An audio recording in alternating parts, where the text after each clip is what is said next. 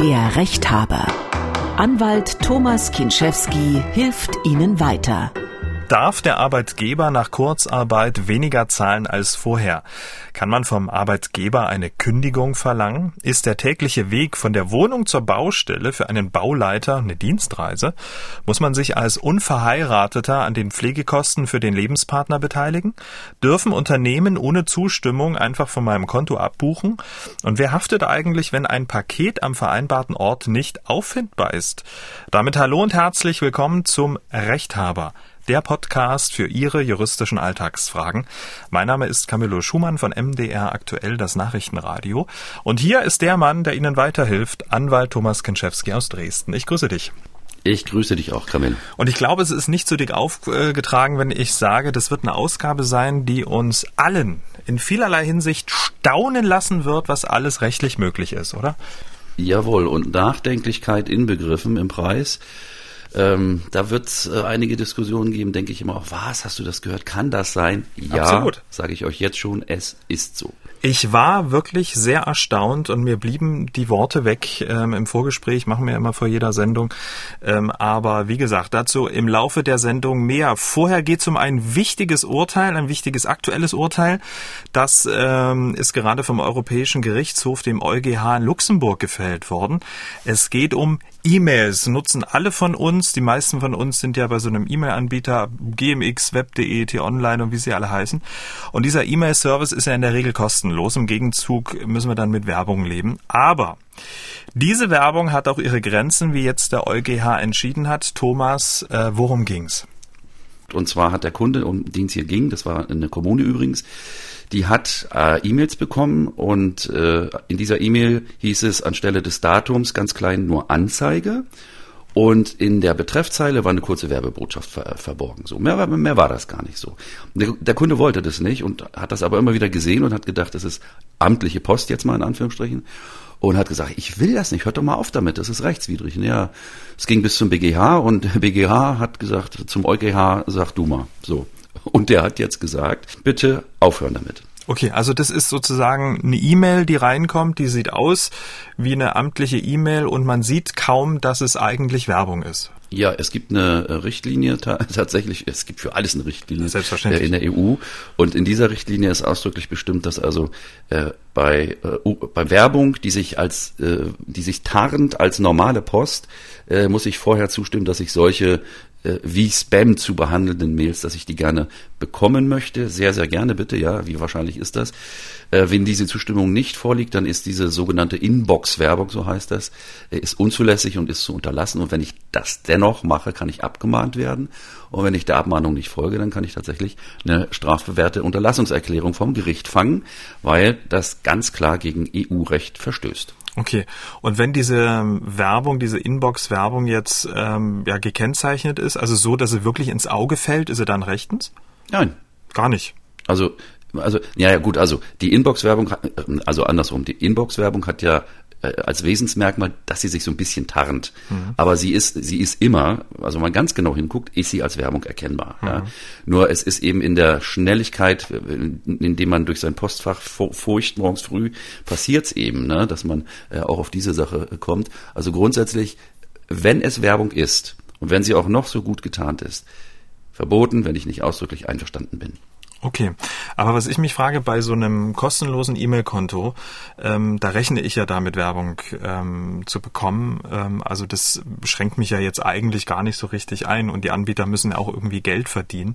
Ähm, das trifft dann aber wirklich dafür nicht zu, ja? Da haben die, da haben die Anbieter genau. dann Pech gehabt. Hm das war, das war ja auch der Grund, also es hat ja übergebordet, ja. Also als das Internet äh, modern wurde und diese modernen, schnellen E-Mail-Dienste da ähm, sich äh, etabliert haben, da war das ein Massenphänomen. Das, das war nicht mehr zu beherrschen und äh, hat teilweise äh, die Leute so genervt, dass sie ihre normale Post nicht mehr gefunden haben, beziehungsweise versehentlich mit gelöscht. Ja, und dann ist eben der, äh, ist die Europäische Union dahergekommen und hat gesagt, es ist ja legitim, wenn ich ein kostenloses Konto habe, muss ich wissen, ich kriege Werbung. Da hast du völlig recht, ja. Mhm.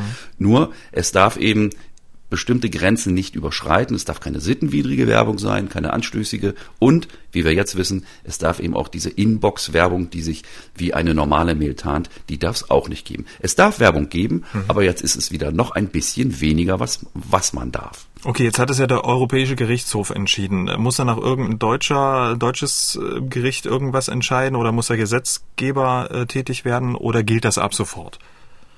Also erstens, der Gesetzgeber muss nicht tätig werden, weil die Richtlinie, die es dazu gibt, die ist Europarecht. Das heißt, die gilt auch automatisch in Deutschland. Die muss hier nicht umgesetzt werden in nationales Recht. Und ja, es müssen sich alle dran halten. Die Rechtsprechung des EuGH bindet sämtliche von dem konkreten Fall betroffene hier äh, Unternehmen äh, und die E-Mail-Anbieter, die ja, wie gesagt, wie Sand am Meer hier existieren, äh, die müssen sich jetzt daran halten und müssen dafür sorgen, dass solche Inbox-Mails, also dass sie keine Verträge abschließen mit Kunden, die solche Inbox-Mails beinhalten. Okay, also da wird es wahrscheinlich jetzt dann so einen Hinweis geben, wo man dann Häkchen setzen muss oder nicht vermutlich ja, bist. Du einverstanden? Mhm. Also bist du einverstanden? Ja, nein, vielleicht, so ungefähr. Ja. Also das, äh, das, das müssen die machen. Und zwar äh, muss das tatsächlich auch dann der derjenige machen, äh, also der diese E-Mail-Programme anbietet. Prima. Kommen wir zum ersten Problem. Thomas hat sein Problem per WhatsApp-Sprachnachricht geschickt an die 0172 6380789. Thomas, der hat eine Arztpraxis mit vier Mitarbeiterinnen. Eine Angestellte ist seit einiger Zeit krankgeschrieben. Die Krankschreibung hat sie jetzt auch verlängert und ähm, in diesem Zusammenhang wollte Thomas einfach mal wissen, wie es ihr geht und vor allem, wann sie ungefähr wiederkommen wird. Und dabei erfuhr er, dass sie äh, gar nicht mehr wiederkäme und im Übrigen seit drei Tagen in einer anderen Stadt wohnen würde. Und ähm, ich möge sie bitte kündigen, damit sie dann vom Arbeitsamt keine Sperre bekommt. Ich habe das zunächst erstmal abgelehnt und ähm, mit der Frage, das wäre doch eigentlich Sozialversicherungsbetrug, wenn man eine Gefälligkeitskündigung macht und zum Zweiten bekommt sie doch eigentlich gar keine Sperre, weil sie ja schon längst im Krankengeld ist. So ist im Moment die Situation und das hätte ich gerne ein bisschen aufgelöst. Mensch, das ist ja ein tolles Ding, äh, was sich die Mitarbeiterin da herausgenommen hat. Thomas, erst einmal grundsätzlich, die Mitarbeiterin ist im Krankenstand. Kann ihr überhaupt gekündigt werden? Ja, natürlich. Äh, weit äh, erstmal, wovon träumt die Dame, ja? Kündigung im Krankenstand ist zulässig mhm. weit verbreiteter Irrglaube, wenn ich krank bin und ich verletze meine arbeitsvertraglichen Pflichten, so wie hier, kommen wir gleich dazu, äh, dann kann ich natürlich gekündigt werden. Also es gibt kein Gesetz, wo drin steht, wenn ich krank bin, ähm, äh, bin ich vogelfrei. Wo kämen wir denn dahin? Okay, was ähm, ist sozusagen im ganz konkreten Fall, was hat sich die Mitarbeiterin da zu Schulden kommen lassen, sage ich mal? Also äh, dem Chef äh, auf, am Telefon zu sagen, äh, du siehst mich nie wieder, ich bin weg und äh, bitte mach mal, dass ich keine Sperre kriege, das ist eine schwere, eine der schwersten Arbeitsvertragsverletzungen, die man begehen kann, nämlich die totale und endgültige Arbeitsverweigerung. Und da gibt es überhaupt gar keinen Zweifel. Normalerweise bei Pflichtverletzungen müsste ja der Arbeitgeber abmahnen und sagen, du, du, hm. mach das nie wieder, sonst kriegst du eine Kündigung. In diesem Fall Zweizeiler, fristlose Kündigung, ähm, mit freundlichen Grüßen, holen sich ihre Papiere ab. Also das würde ich in dem Fall an, an der Stelle des Arztes schon aus Prinzip machen, weil das, das macht man nicht. Okay, also fristlose Kündigung. Und wie sieht's denn jetzt, also das wäre ja dann auch keine Gefälligkeitskündigung, so wie es äh, die Dame ja möchte, um da nicht in diese Sperre zu kommen. Ähm, was was, was hat's mit dieser Gefälligkeitskündigung jetzt äh, auf sich? Naja, die äh, Dame versucht die Sperrzeit nach Paragraph 144 SGB äh, 3, glaube ich, ist das zu äh, umgehen, wenn ich nämlich die Beendigung des Arbeitsverhältnisses verschulde oder sogar grundlosen Aufhebungsvertrag schließe und dann äh, arbeitslos werde, dann habe ich eine Sperrzeit von in der Regel drei Monaten. Und die Dame weiß genau, ähm, wenn sie ordentlich gekündigt wird, die wird ein neues Arbeitsverhältnis wahrscheinlich haben, äh, dann äh, hat sie auch keine Sperre zu erwarten. Vielleicht will sie auch in die Arbeitslosigkeit erstmal. Also die Gefälligkeitskündigung von der Dame, das ist so gemeint, kündige mir so, dass mir kein Schaden entsteht. Mhm. Und ich rate dem, ich rate dem Thomas, äh, mein Namenskollege, tu ihr bitte den Gefallen nicht, schmeiß sie raus. Das ist wirklich irre, oder? Dann, dann, dann ähm, lässt man sich schon einiges zu Schulden kommen, ist äh, dem, dem Arbeitgeber unfair gegenüber und dann will man sich auch noch den, den, den Abgang ähm, versüßen lassen. Also Respekt. Mancher Rachen ist recht groß. Kommen wir zum nächsten Problem. Hendrik hat gemailt an rechthaber.mdraktuell.de. Hendrik ist angestellter Bauleiter. Für seine Arbeit braucht er ein Auto, weil er regelmäßig vor Ort auf der Baustelle ja nach dem Rechten sehen muss. Den überwiegenden Teil seiner Arbeit verbringt er aber im Büro. Häufig ist es aber so, schreibt er, dass ähm, er, bevor er ins Büro fährt, auf der Baustelle vorbeischauen muss. Bisher hat er seinen privaten Pkw dafür genutzt. Nun will er wissen, muss ein Arbeitgeber die Kosten für seine Fahrt mit dem privaten Pkw komplett übernehmen, also von Haustür zur Baustelle und, und, und ins Büro. Und er würde gern wissen, wie das so aussieht mit dem Dienstwagen. Ähm, Thomas, erstmal der Reihe nach. Die erste Frage. Muss der Arbeitgeber die komplette Reise, in Anführungszeichen, von Wohnort, Baustelle ins Büro übernehmen? Also grundsätzlich den Weg vom, von zu Hause ins Büro, den muss der Arbeitgeber natürlich nicht übernehmen. Das ist mein, mein Risiko beziehungsweise meine Kosten, das bringe ich in der Einkommensteuererklärung äh, unter. Aber äh, Henrik, mach's doch mal nicht komplizierter, als es ist. Warum, warum machst du das mit dem Privat-Pkw zu einer Baustelle zu fahren auf eigene Kosten? Da, dazu bist du nicht verpflichtet. Der Schlüsselsatz ist, ich besuche regelmäßig Baustellen, so hat er gesagt, mhm. verbringe die überwiegende Zeit im Büro am Firmensitz des Arbeitgebers. Und dann kommen wir mal ins Rechtliche. Der Arbeitsort ist damit definiert, nämlich das Büro. Das heißt der Firmensitz. Und äh, wenn er zu einer Baustelle fahren muss, dann ist die Handhabe jetzt bitte Hendrik künftig so, ähm, keine Diskussion ums Geld oder so führen, sondern mit dem Auto bitte schön um 7 Uhr im Büro sein. Moin Chef, da bin ich, was liegt an? Und wenn es eine Baustelle anzufahren gibt, dann mit dem Dienstwagen während der Arbeitszeit. Und wenn das alles vorbei ist, dann fahre ich mit meinem Privatwagen zu Feierabend wieder nach Hause. Okay. Und wie sieht's mit Dienstwagen generell aus? Ähm, wie kann er damit umgehen? Weil da hat er ja auch gefragt, ob er so grundsätzlich einen Dienstwagen nutzen kann, ähm, um dann gleich von zu Hause dann auf die Baustelle zu starten? Ja, äh, das hat er gesagt, aber ähm, er hat ja auch gesagt, das haben wir jetzt nicht zitiert, aber so war es in der in der Mail drin. Der Chef hat verlangt von ihm, dass er da erheblich auf Gehalt verzichtet, genau. wenn er denn schon Dienstwagen kriegt. Da sage ich mal, ähm, geht's noch?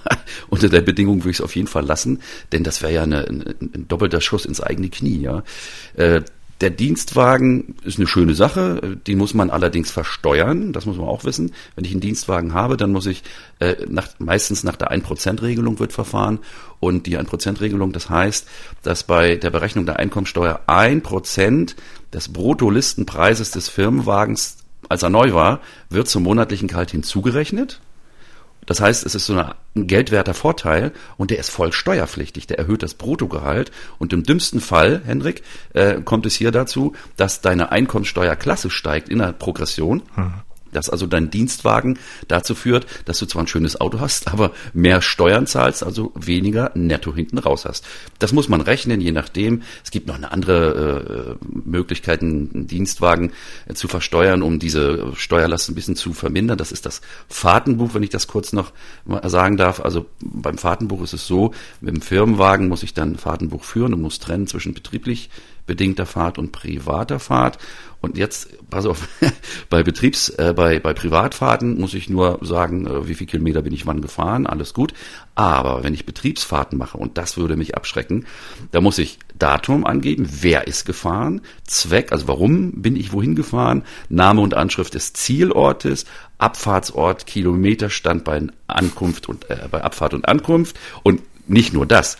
Das muss ähm, das Fahrtenbuch ähm, darf nicht beschädigt sein, ja, es muss original gebunden sein und man darf nicht mal Blätter einkleben oder so. Es ist so streng, äh, dass ich ähm, für mich war das nix, muss ich sagen. Und ähm, aber wie ist denn das? Ähm, er sagt ja, ähm, wenn er erst zum Dienstort fährt, da das äh, Auto übernimmt, um dann zur Baustelle zu fahren, um dann pünktlich 7 Uhr dort zu sein, dann müsste er ungefähr eine halbe Stunde äh, mehr Zeit einplanen. Ist das dann nee. schon Arbeitszeit? Nee, die Frage stellt sich nicht. Dazu ist er nämlich nicht verpflichtet. Wenn der Chef sagt, sei um 7 Uhr am, an der Baustelle, hm. ja, äh, dann kann er nicht verlangen, dass der ähm, Henrik eine halbe Stunde eher aufsteht, um dreiviertel sieben ins Auto steigt und sozusagen vor Beginn der vertraglichen Arbeitszeit anfängt zu arbeiten. Das kann er verweigern. Er kann sagen, um sieben Uhr an der Baustelle ist nicht. Du musst einen Termin um halb acht machen, weil um sieben fängt erst meine Arbeit an. Ich bin erst um sieben hier und kann erst um sieben losmachen. Das heißt, es ist unmöglich, dass ich um sieben auf der Baustelle bin. Ansonsten fahr doch selber hin. Na gut, das würde ich mir verkneifen. Aber äh, der Chef kann nicht sagen, Arbeitsbeginn ist um sieben und du hast zugleich quasi telepathisch äh, um sieben äh, an der Baustelle zu sein. Das, das geht nicht, weil mit dem Privat-Pkw muss ich es nicht machen, klare mhm. Ansage, mhm. sondern ich darf verlangen, dass mir ein Dienstwagen gegeben wird. Und wenn die Arbeitszeit 7.00 beginnt, dann ist es unmöglich, mit dem Dienstwagen um sieben auf der Baustelle zu sein. Da muss der Chef anders disponieren. Prima, Hendrik, ich hoffe, wir haben dir geholfen. Kommen wir zum nächsten Problem. Die Ute hat uns gemailt an rechthaber.mdraktuell.de. Sie berichtet von ihrem Schwager. Der Schwager arbeitet seit sieben Jahren bei einem großen Personaldienstleister. Ute schreibt, dass für ihn der allgemeinverbindliche Teil des Manteltarifvertrages der Metall- und Elektroindustrie gilt. Heißt, er bekam bisher einen Branchenzuschlag in Höhe von 8,62 Euro pro Stunde.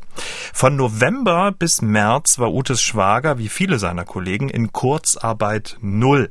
Danach aber zahlte der Arbeitgeber diesen Zuschlag nicht mehr, sondern lediglich eine Einsatzpauschale in Höhe von 2,71 Euro pro Stunde. Begründung? Wenn es eine Unterbrechung von mehr als drei Monaten gibt, wird die Einsatzzeit neu gezählt. Also die sieben Jahre Betriebszugehörigkeit wären dann futsch. Nun will Ute wissen, ob das rechtens ist. Tja, Ute, ich frage für einen Freund sozusagen. Äh, ganz klar, das ist nicht rechtens. Ja, es gibt eine Drei-Monats-Grenze für Unterbrechung, das hat sie richtig erkannt und sie hat auch erkannt, dass Urlaub und Krankheit und so weiter keine Unterbrechungsgründe sind. Kurzarbeit ist keine Unterbrechung, wie das Wort Kurzarbeit schon sagt, denn während der Kurzarbeit, selbst Kurzarbeit null, besteht das Arbeitsverhältnis fort. Es ist nur ähm, umgestaltet, dass äh, die, die Arbeitspflicht entfällt, jetzt Corona-bedingt wahrscheinlich, und im Gegenzug äh, das Kurzarbeitergeld gezahlt wird, was zunächst äh, bevorschusst wird und dann von der Bundesagentur erstattet wird. Aber ganz klar, diese Kürzung hier, die ist rechtswidrig und Vorsicht, ich würde auf jeden Fall die, die bislang aufgelaufenen Rückstände auf diese Zulagen, die würde ich äh, auf jeden Fall nachverlangen und da wiederum darauf achten, es kann sein, je nach Vertrag, äh, äh nach Leihvertrag, dass da ähm, recht kurze Fristen gelten für Geltendmachung von Ansprüchen aus dem Arbeitsverhältnis. Das äh, sind dann sogenannte Ausschlussfristen. Da muss man ein bisschen aufpassen. Aber äh, meine Anmerkung, hier, hier merkt man, dass es in der Leiharbeitsbranche doch schon manchmal ungerecht oder ungleich zugeht. Denn äh, die Metaller, die haben es im Vergleich zu anderen Branchen schon gar nicht so schlecht. Definitiv, aber trotzdem wird natürlich mit harten Bandagen gekämpft und da wird natürlich jetzt auch in dem Fall mit äh, wird die wird die Unwissenheit natürlich ausgenutzt. Äh, worauf sollte sich den Utes Schwager jetzt berufen? Also wenn er jetzt das Schreiben selber aufsetzt, um sich im ersten Schritt erstmal selber zu wehren soll sich auf den Rechthaber berufen. Der hat gesagt, Kurzarbeit äh, lässt das Arbeitsverhältnis weiterlaufen und dann ist die Wahrscheinlichkeit sehr groß, dass der Chef einknickt, weil ich glaube, das ist auch ein Bluff. Ja, hm. versucht hier wahrscheinlich so ein bisschen, weil die die ganzen Zulagen, die die Metaller hier kriegen, ja, da gibt's ja also Tarifverträge, äh, also Branchenzuschläge, je nachdem, das zahlt alles der Chef, ne? Und das geht ihm, das geht ihm natürlich auf die Nuss. Ähm, und er versucht jetzt, ja, kann man ja nachvollziehen, ist aber nicht rechtens. Er versucht jetzt über diese fünfmonatige, so war es ja hier, äh, Kurzarbeit ähm, aus der siebenjährigen bisherigen Arbeitszeit rauszukommen und dann mit den Branchenzuschlägen in der niedrigsten Stufe neu einzusteigen. Das ist nicht in Ordnung. Ute, nachfordern. Hm. Aber gibt es irgendein, irgendein Gesetz, irgendein Paragraph, irgendein Absatz, den er anführen kann? Ja, es äh, gibt, äh, also zunächst mal gibt es das Arbeitnehmerüberlassungsgesetz. Ja, da steht also drin, was ist überhaupt Zeitarbeit und wie lange darf ich jemanden äh, ausleihen? Das sind übrigens 18 Monate. Äh, außer bei den Metallern, da ist es bis zu 36. Aber es gibt äh, Tarifverträge, also kein richtiges Gesetz, aber es gibt Tarifverträge äh, der IG Metall für die Metall- und Elektroindustrie und danach gibt es ähm, nach der sechsten Woche einen Zuschlag von 15 Prozent auf den normalen Zeitarbeitstarif, zulasten des Arbeitgebers wohl bemerkt, ja. Äh, Holz und Kunststoff haben auch so einen, so, einen, so einen ähnlichen Tarifverträge und die Branchenzuschläge wiederum nach Tarifvertrag steigen mit zunehmender Einsatzdauer.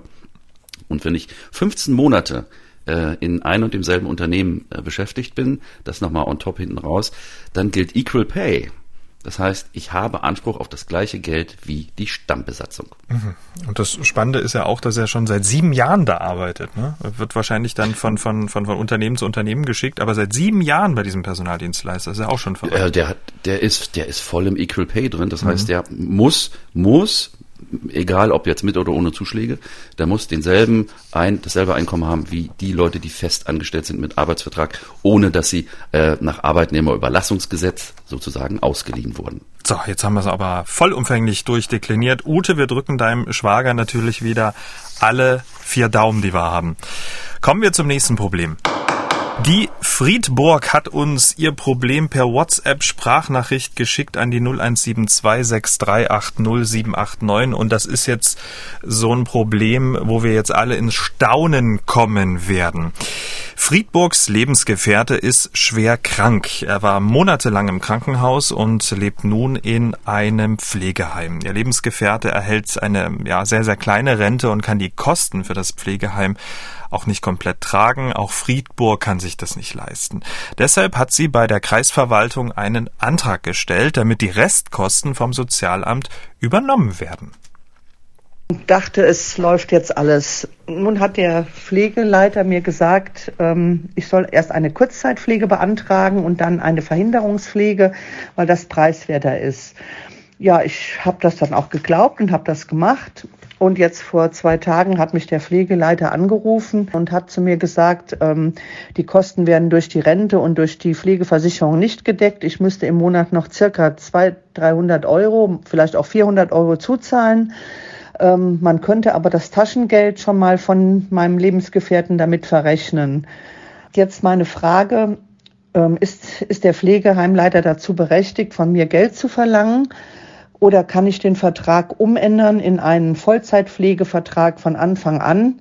Ich habe aber jetzt den Kurzzeitpflegevertrag schon unterschrieben, weil ich ja eine falsche Information bekommen habe. Äh, oder wie geht das jetzt weiter? Tja, wie geht das jetzt weiter? Kurzzeitpflege, Verhinderungspflege, Kostenbeteiligung, bringen wir mal ein bisschen Licht ins Dunkel. Erstmal grundsätzlich. Muss Friedburg überhaupt für ihren Lebensgefährten, wie gesagt, die sind ja nicht verheiratet, äh, sich überhaupt an den, an den Pflegekosten beteiligen? Du wirst es nicht glauben. Ja. Ach was. Also die, die unverbindliche Form des Zusammenlebens ist mein Freund, meine Freundin. Ne? Mhm. Man wohnt zusammen, wenn man sich streitet, nehme ich meine Tasche und ziehe aus. So. Ja.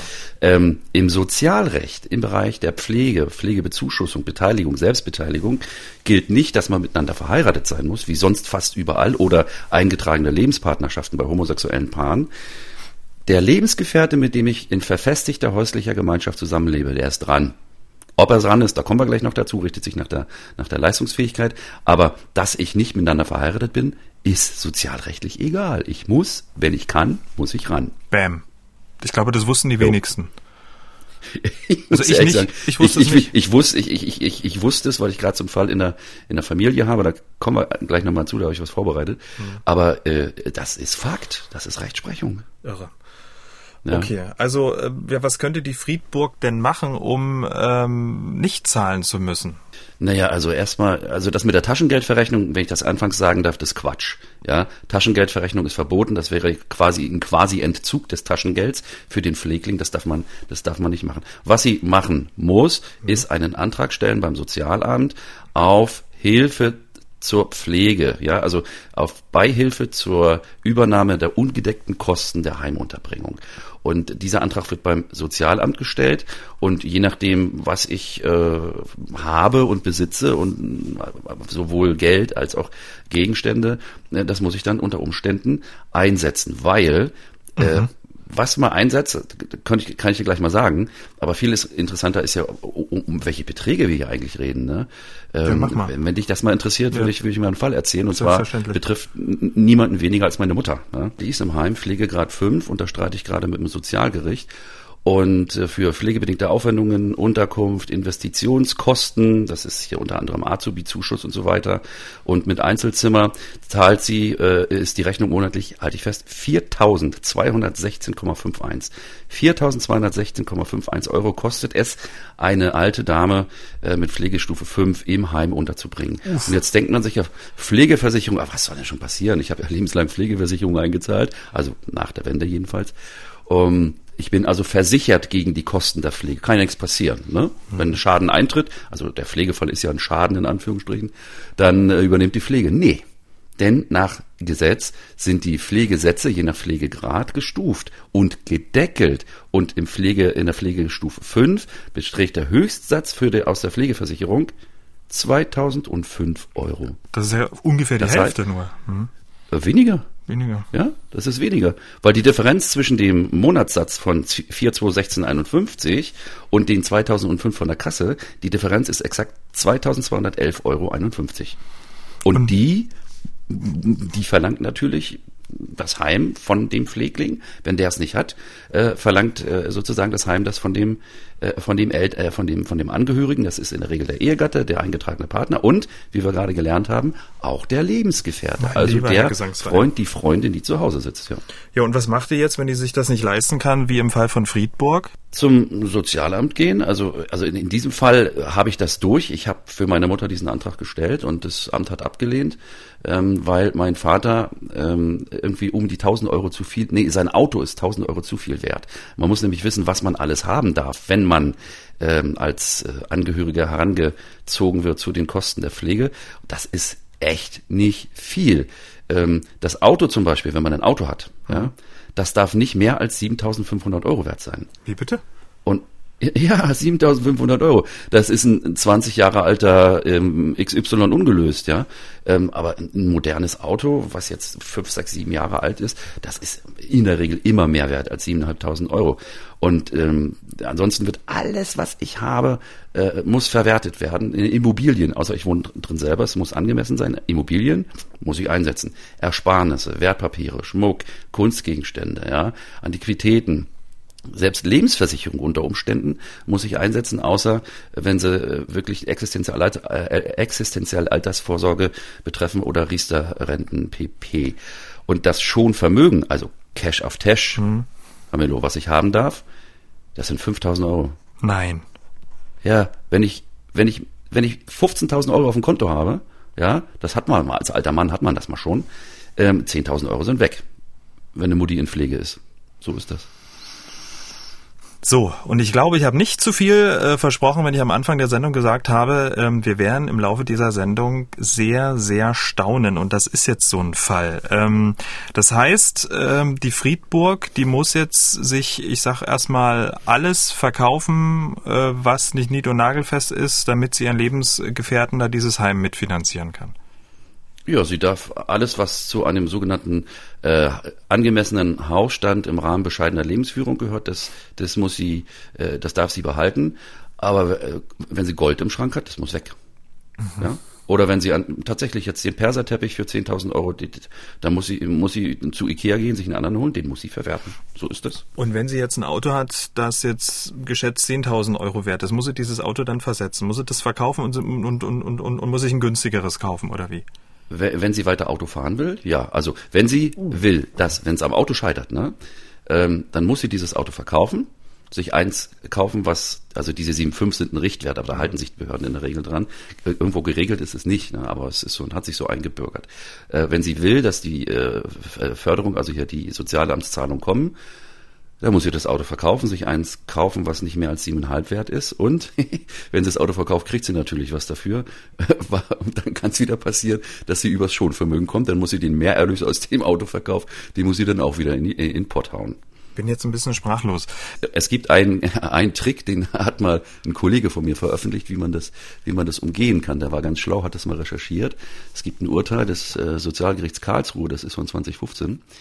Und es hat gesagt, wenn du nicht ehelicher Lebenspartner, also wilde Ehe sozusagen, wenn du nicht willst, dass du zahlen musst und weißt, äh, dein Partner, der kommt eh wieder, nie wieder nach Hause, dann musst du dich von ihm trennen. Trennen? Und, aber diese Trennung, die, ja, also man muss sich trennen. Also, Also- man, innerlich natürlich, man muss nicht sagen, also Schluss machen, ja, umgangssprachlich. Äh, das ist natürlich Quatsch, man kann nicht sagen, äh, die, die Liebe ist hinfort, sondern äh, es reicht, wenn man zum Beispiel die bisher gemeinsame Wohnung auflöst und sich eine neue Wohnung sucht und damit zu verstehen gibt, dass man also äh, den Einsatz seines Vermögens verweigert, weil man sich von diesem Partner losgesagt hat. Das finde ich eine immorale Geschichte, äh, der, aber ist- rechtlich gesehen wäre das eine Möglichkeit, aber das ist natürlich, das ist natürlich Quatsch, das ist reine Theorie. In der Praxis, ich wiederhole mich, ab zum Sozialamt, Antrag stellen, Hilfe zur Pflege, das ist in Paragraph 90 äh, SGB 12 geregelt. Dann prüft das Amt eben die Vermögensverhältnisse von Friedburg. Äh, schöner Name übrigens, Friedburg. Absolut. Und äh, wenn, äh, wenn das ergibt, dass sie nicht genug Knöpfe in der Hose hat, um das zu bezahlen, dann übernimmt das Amt. Aber wenn sie über den Grenzen drüber ist, die ich gerade genannt habe, ja, dann ist es leider so, äh, zahlen bitte. Friedburg, ähm, du hast dich an uns gewandt, um eine Aussage zu bekommen. Das war sie. Wir drücken dir die Daumen. Kommen wir zum nächsten Problem. Der Jörg hat gemailt an rechthaber.mdraktuell.de. Es geht um ein Familienmitglied. Das Familienmitglied ist 83 Jahre alt und das wurde am Telefon, sagen wir wie es ist, ziemlich übers Ohr gehauen. Denn der älteren Dame in diesem Fall wurde am Telefon eine Rabattkarte verkauft. Dabei wurden dann während dieses Gesprächs am Telefon persönliche Daten und auch die Bankverbindung ähm, weitergegeben. Jetzt schreibt da Jörg, dabei war unserem Familienmitglied nicht bewusst, dass es sich um einen kostenpflichtigen Service handelt, der für sie überhaupt keinen Nutzen bringt. Nun die Frage, sind die durchgeführten SEPA-Lastschriften rechtmäßig, da dafür keine Unterschrift vorliegt und können die SEPA-Lastschriften zurückgebucht werden. Viele Grüße.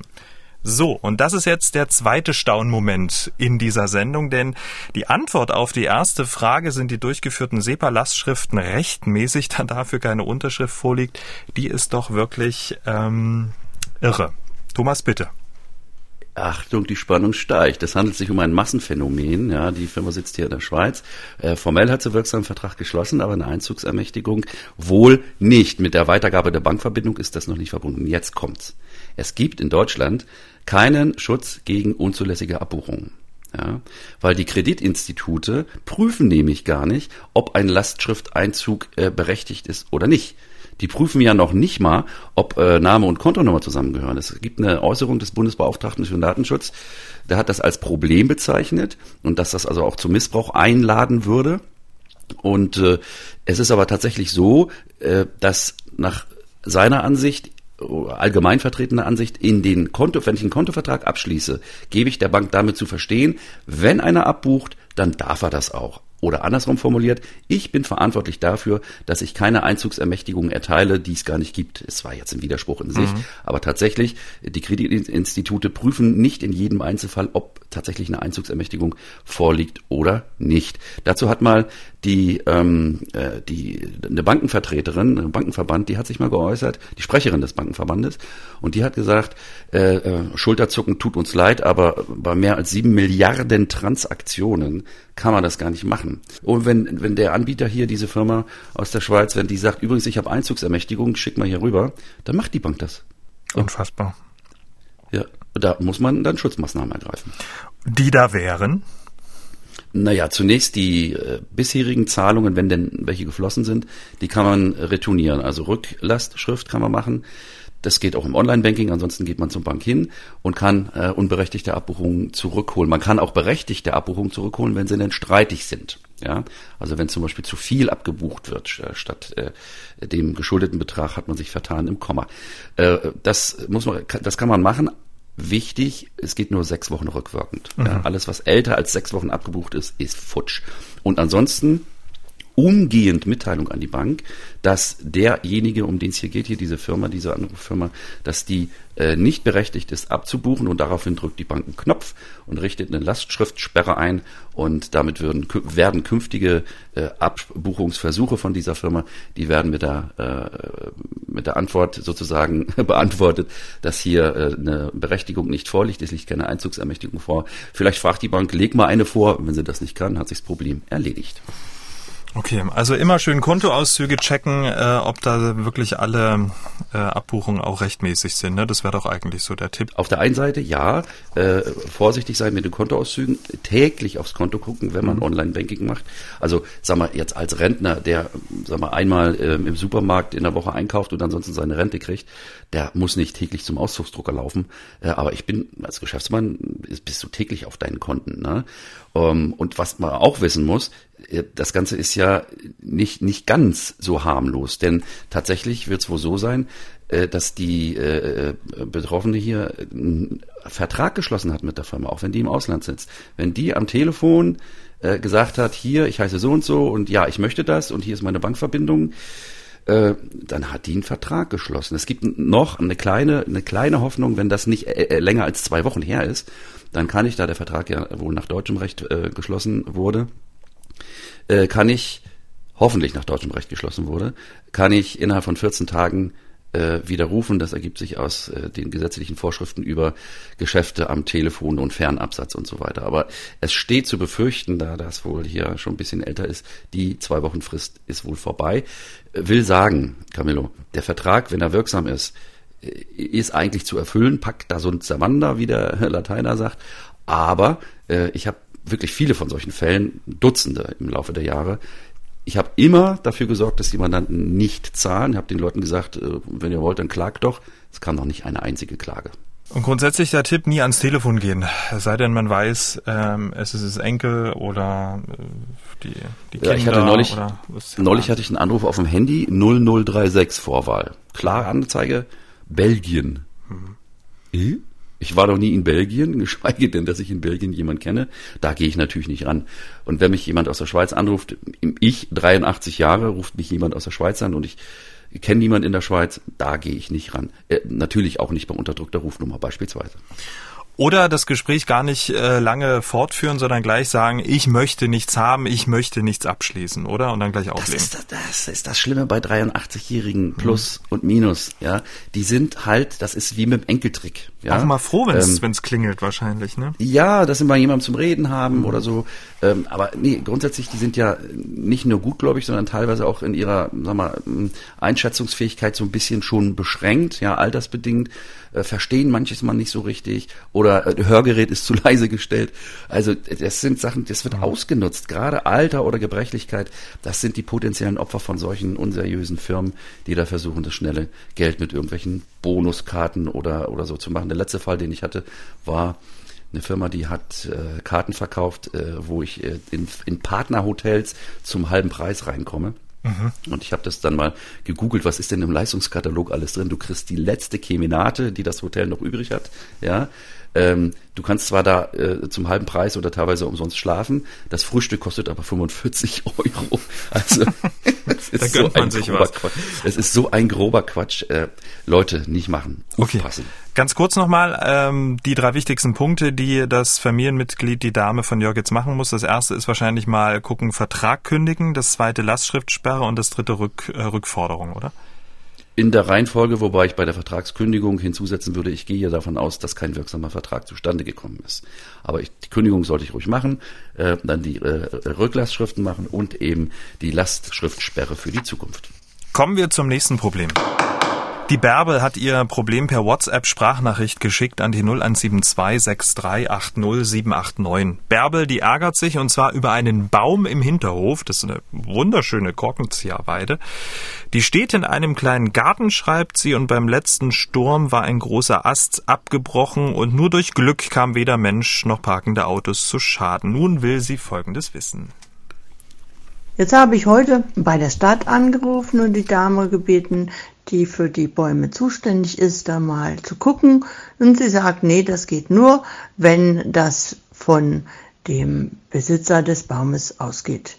Nun ist ja der Ast, der abgebrochen ist, praktisch auf eine Hecke gefallen. An allen anderen Stellen hätte er, glaube ich, vier Autos zerdeppert oder eine Gartenhütte oder vielleicht auch einen Menschen getroffen. Und äh, nun wollte ich mal fragen, wer da eigentlich zuständig ist wenn da so ein Baum eine Gefahr darstellt? Muss ich jetzt abwarten, bis der irgendjemanden erschlägt oder können wir da was gegen machen innerhalb der Nachbarschaft? Die Stadt ist nicht zuständig, Bärbel, mhm. tut mir leid. Die Stadt ist zuständig für die äh, Überprüfung der Bäume, die im öffentlichen Raum stehen. Sie muss also gucken, ist da einer krank, dann darf sie ihn fällen, dann muss sie ihn fällen. Sie muss sie entasten ähm, bei Überwuchs und einfach gucken, dass von den Bäumen keine Gefahr ausgeht. Im öffentlichen Raum. Dafür ist zuständig die jeweilige Kommune. Im privaten Bereich muss man sich an den Nachbarn wenden. Man muss von dem Nachbarn verlangen, dass er Baumsicherung betreibt. Ja.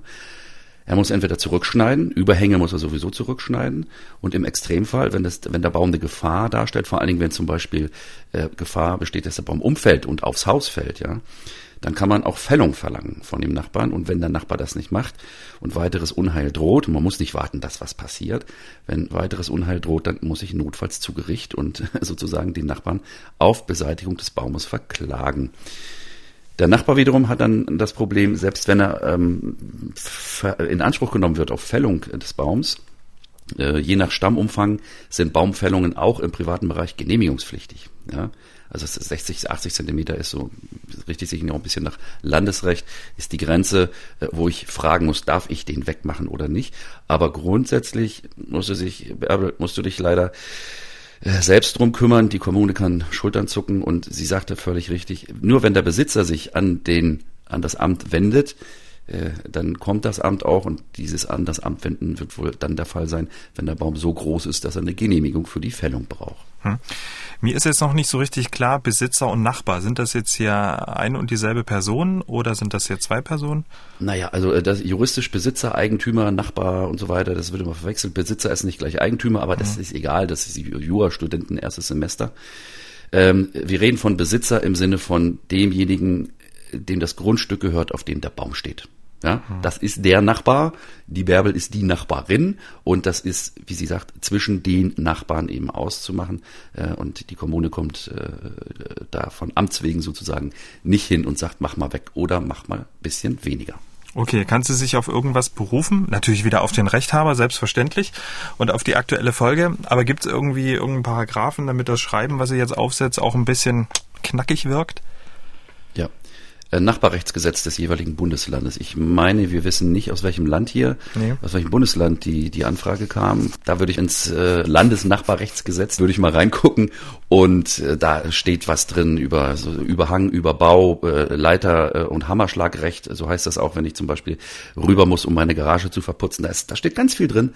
Da soll man sich einfach mal so eine Broschüre kommen lassen. Die liegen zum Beispiel in Behörden, liegen häufig diese Nachbarrechtsbroschüren aus. Also da äh, einfach mal weiter erkundigen mhm. und ins Zweifel, äh, Bärbel, jemand fragen, der sich damit auskennt. So sieht's aus, Bärbel. Auch dir. Daumen gedrückt. Kommen wir zum nächsten Problem. Die Manuela hat uns gemailt an rechthaber.mdraktuell.de. Die Manuela ärgert sich äh, über ein verschwundenes Paket. Sie hatte bei der Bestellung Ablage am Wunschort angeklickt. Sie wurde auch darüber informiert, dass das Paket jetzt auch da abgelegt wurde, aber kein Paket war dort. Sie schreibt, von der Zustellung bis zum Eintreffen des ersten Familienmitglieds, welches die Sendung hätte finden müssen, verging ungefähr zwei Stunden. Es tauchte aber kein Paket auf. Der Ablageort ist sicher, nicht einsehbar, ähm, nicht ähm, unauffällig zu betreten, durch Zaun gesichert etc. Sie schreibt, ich vermute, dass die Sendung nicht korrekt abgelegt wurde. Ich fand von besagtem Transportunternehmen auch schon Päckchen in der Ecke neben der Haustür oder hinter der Regentonne im Eingangsbereich, die glücklicherweise nicht nicht verloren ging.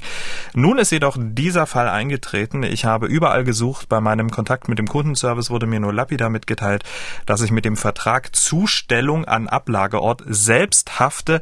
Dann wurde das Gespräch schnell beendet. Das ist mir grundsätzlich verständlich, jedoch vermisse ich bei der Vereinbarung, bei dem Angebot, buchen Sie doch bequem einen Ablageort, einen Hinweis darauf.